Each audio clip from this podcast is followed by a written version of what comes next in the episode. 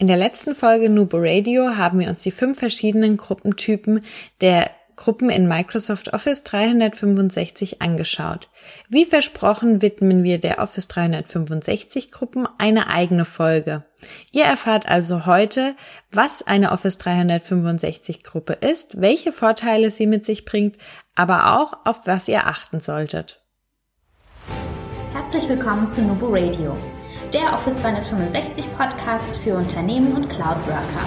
Hier bekommst du umsetzbare Tipps aus der Praxis für die Praxis. Hi, wir sind die Nubo Workers und wir helfen Unternehmen dabei, Office 365 erfolgreich und nachhaltig zu integrieren, im Prozess zu verschlanken und mehr Agilität zu erreichen.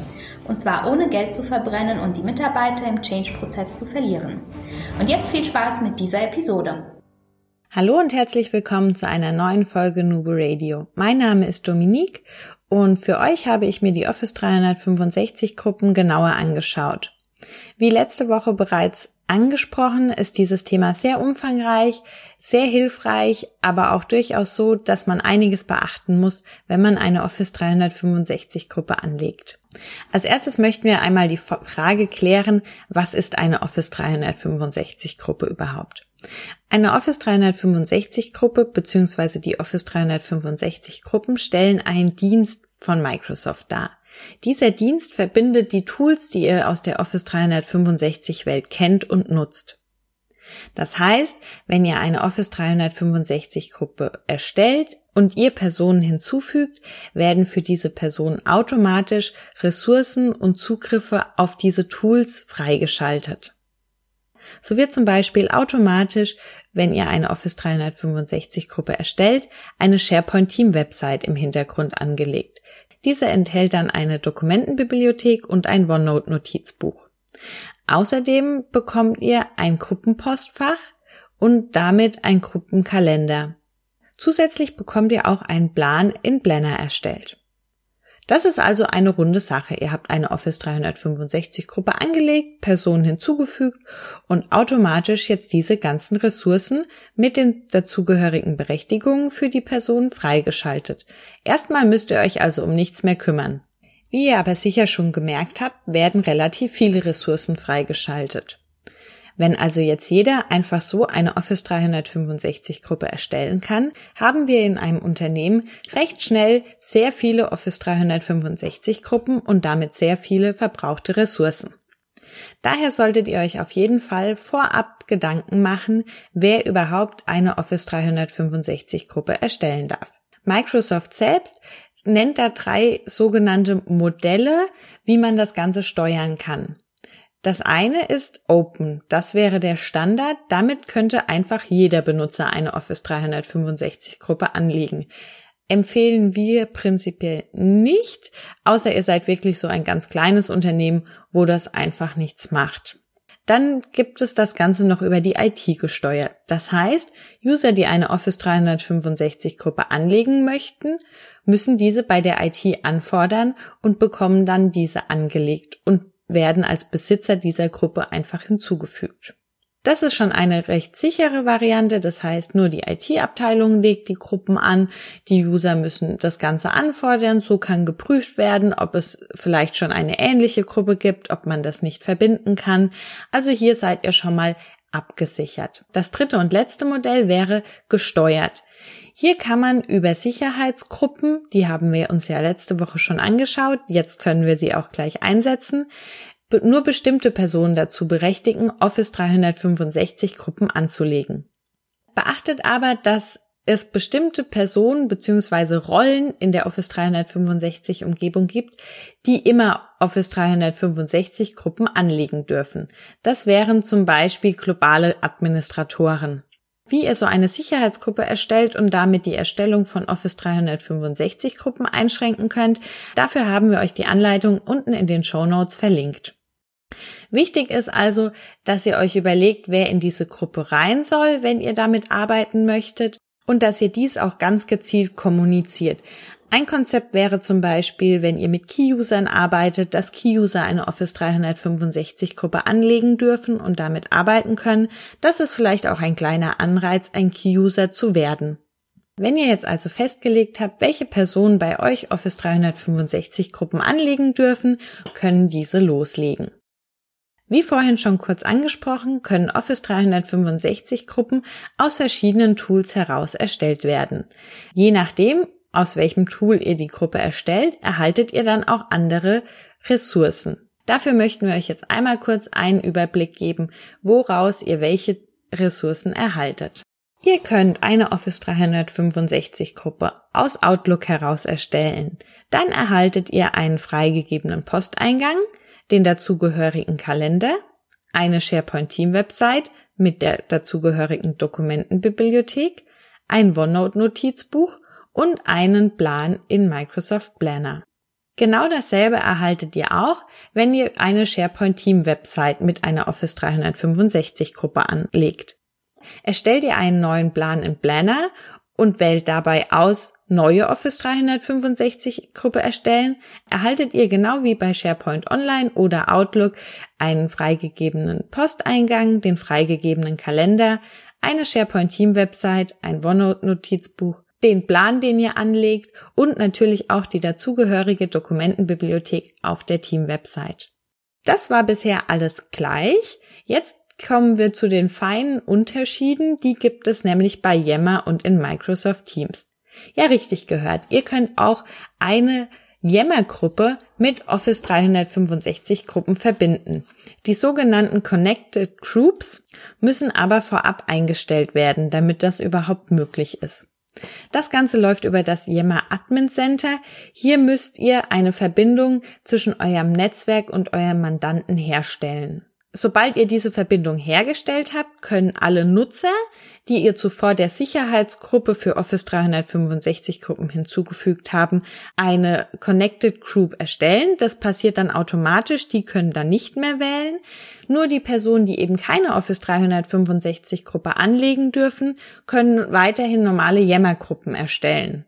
Damit ihr also eine Connected Groups erstellen könnt, müsst ihr erstmal euer Netzwerk mit eurem Office 365 Mandanten verbunden haben, dann die Berechtigung durch die Sicherheitsgruppe für Office 365 Gruppen erhalten und dann die Gruppe in Yammer erstellen.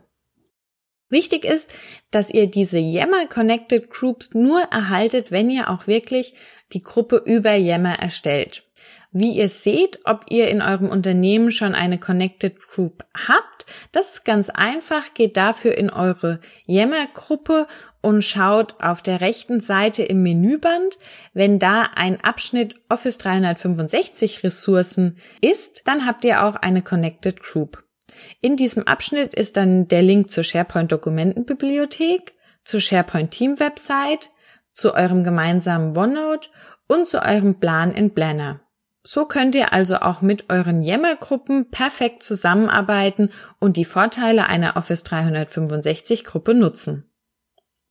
Zu guter Letzt kommen wir zu der Möglichkeit, ein Team zu erstellen.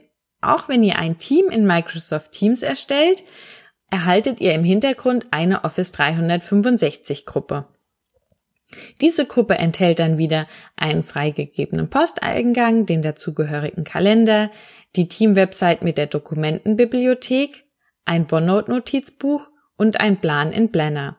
Und natürlich das von euch angelegte Team.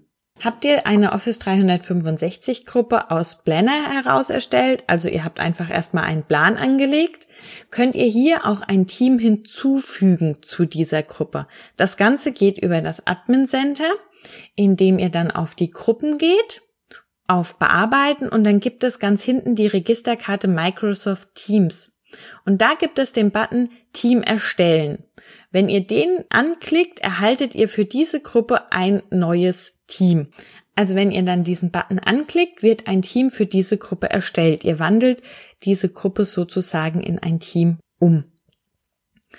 So könnt ihr auch nachträglich für erstellte Office 365 Gruppen, die noch kein Team mitliefern, weil ihr sie nicht in Microsoft Teams erstellt habt, trotzdem ein Team hinzufügen und auch diese Vorteile nutzen. Was gibt es noch über Office 365 Gruppen zu wissen, außer die verschiedenen Ressourcen, die ihr euch freischalten könnt aus den verschiedenen Tools und die Sicherheitsgruppen, mit denen ihr die Erstellung der Gruppen einschränken könnt.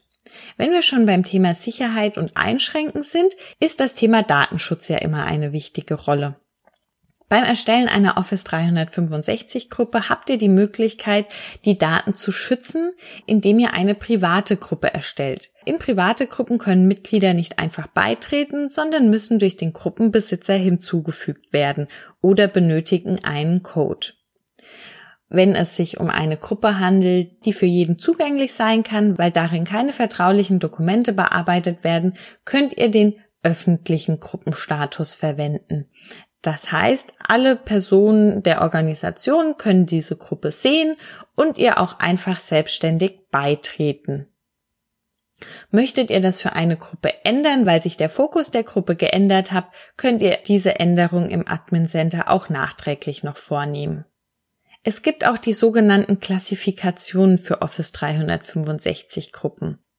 Dabei sollte euch vorab bewusst sein, dass diese Klassifikationen erstmal keine Einschränkungen mit sich bringen. Aktuell handelt es sich dabei einfach nur um ein Metadatum, das in der Gruppe angezeigt wird und so als Hinweis für die Mitglieder gilt, für was diese Gruppe gedacht ist. Klassifikationen sind auch nicht standardmäßig angelegt, sondern müssen von euch definiert werden. Hier könnt ihr zum Beispiel die bekannten Confidential, Internal Use und Public definieren und Benutzer können beim Anlegen der Gruppe dann eine dieser Klassifikationen auswählen. Wie gesagt, es handelt sich hier nur um einen optischen Hinweis, der immer im Kopfbereich, zum Beispiel in Teams angezeigt wird. Einschränkungen werden damit von Systemseite her erst einmal nicht vorgenommen.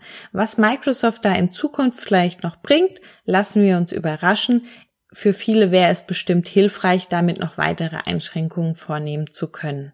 Einschränkungen, die ihr aber auf jeden Fall vornehmen könnt, ist es zum Beispiel zu verbieten, Gäste, also externe aus einer anderen Organisation zu eurer Gruppe hinzufügen zu können. Dafür schauen wir uns einmal kurz die Berechtigungsstruktur bzw. die verschiedenen Rollen in einer Office 365 Gruppe an. Da gibt es einmal die Besitzer. Gruppenbesitzer können Mitglieder hinzufügen, die Berechtigungen verwalten Unterhaltung löschen oder auch weitere Gruppenbesitzer benennen, die Gruppe umbenennen und das Bild ändern, also haben Vollzugriff auf diese Gruppe. Mitglieder können auf alles in einer Gruppe zugreifen und mitwirken, aber keine Gruppeneinstellungen ändern. Gäste sind eben Personen außerhalb eurer Organisation und über das Admin Center kann festgelegt werden, ob Gäste für eine Office 365 Gruppe zugelassen werden oder eben nicht. Wenn Gäste zugelassen sind, können prinzipiell auch Mitglieder Gäste einladen.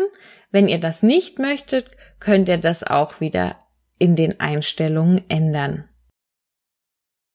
Da wir ja schon gehört haben, dass so eine Office 365 Gruppe Ressourcen blockiert, ist es durchaus auch sinnvoll, sich über die Gruppenablaufrichtlinien Gedanken zu machen, den sogenannten Lifecycle einer Gruppe.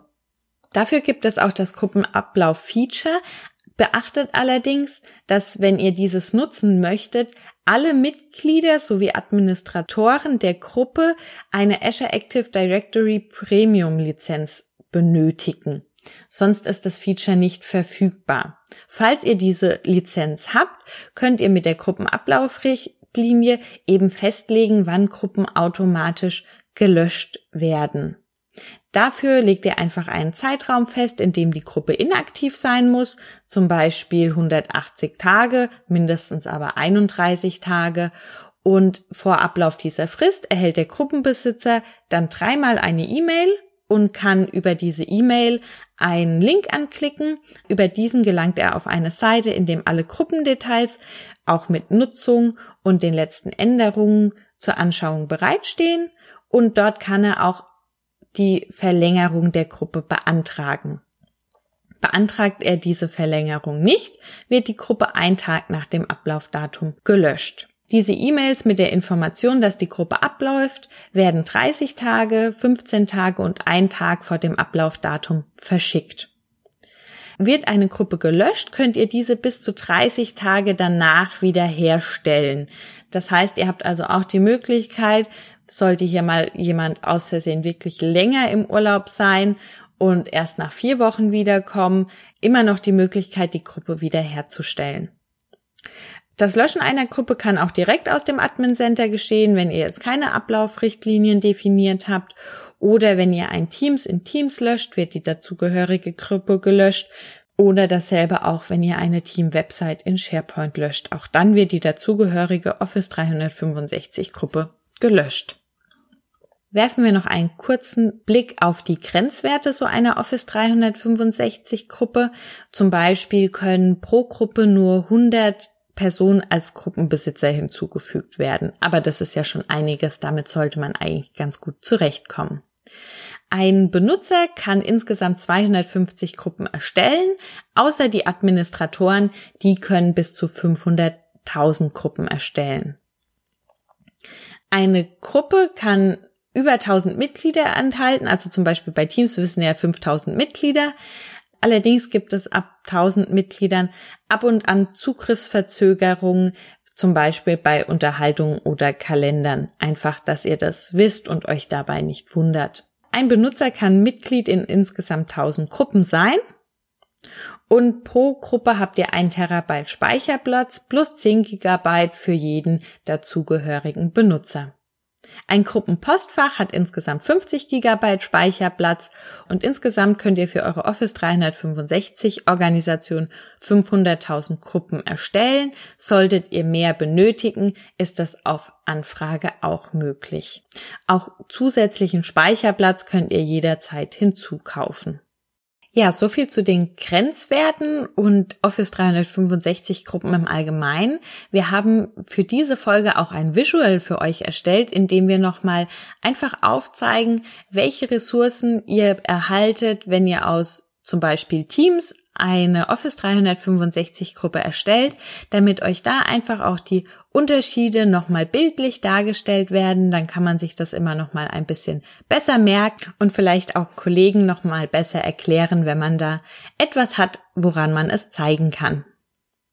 Ja, wir haben uns heute die Office 365 Gruppen angeschaut, wie ihr die Erstellung eingrenzen könnt, welche Grenzwerte es gibt, aus welchen Tools welche Funktionen bzw. Ressourcen mitgeliefert werden, was die Klassifizierungen der Office 365 Gruppen sind, die verschiedenen Rollen und hoffen, wir konnten euch damit einen guten Überblick über die Office 365 Gruppen geben. Solltet ihr noch weitere Fragen dazu haben, dann dürft ihr euch natürlich auch gerne bei uns melden. Wir freuen uns immer über euer Feedback, gerne auch über Facebook oder Instagram und denkt immer daran, Collaboration beginnt im Kopf und nicht mit Technik.